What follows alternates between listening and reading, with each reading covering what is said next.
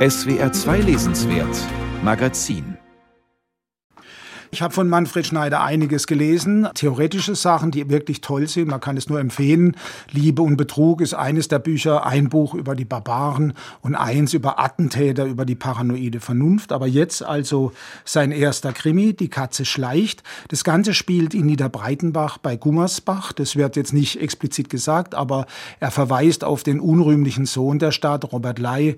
Der war im Nazi-Deutschland damals Leiter der Arbeitsfront, hat sich dann 45 umgebracht. Und das Ganze spielt zu großen Teil in einem Altenheim. Das Altenheim heißt St. Gundula. Und wer stirbt, das ist der Bürgermeister Jung Johann, Hannes Jung Johann. Der Motor hinter diesen ganzen Verwicklungen ist natürlich das Geld.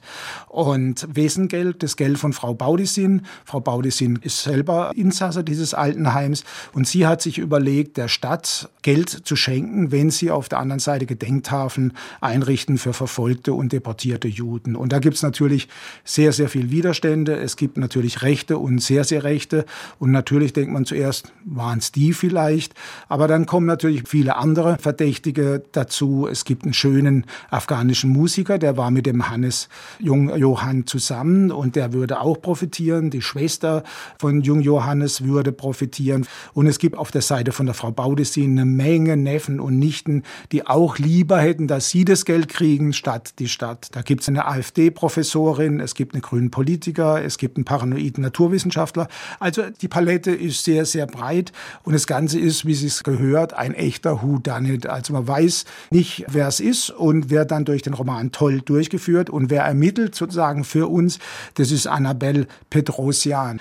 Sie hat einen sehr schlauen Sohn und einen sehr, sehr schlauen Ehemann, der ist Armenier, Rumäne und Linguist und der versucht ihr zu helfen. Und das große, schöne Thema dieses Buches sind eigentlich diese verschiedenen Sprachen, die die Menschen Menschen sprechen. Einer spricht rheinischen Dialekt. Es gibt durch die Demenz im Altenheim natürlich verschiedene Abstufungen des Sprechens. Und was muss jetzt die Ermittlerin leisten? Sie muss diese verschiedenen Sprachen ineinander übersetzen. Und so erklärt sich auch, die Katze schleicht.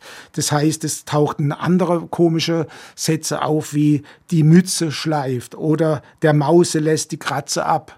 Und sie versteht es am Anfang nicht, aber mit Hilfe ihres schlauen Mannes übersetzt sie diese angeblich unsinnigen Sachen in Sinn und so findet sie am Schluss den Mörder sehr, sehr vergnüglich und sehr schön zu lesen. Ein echter Sommertipp.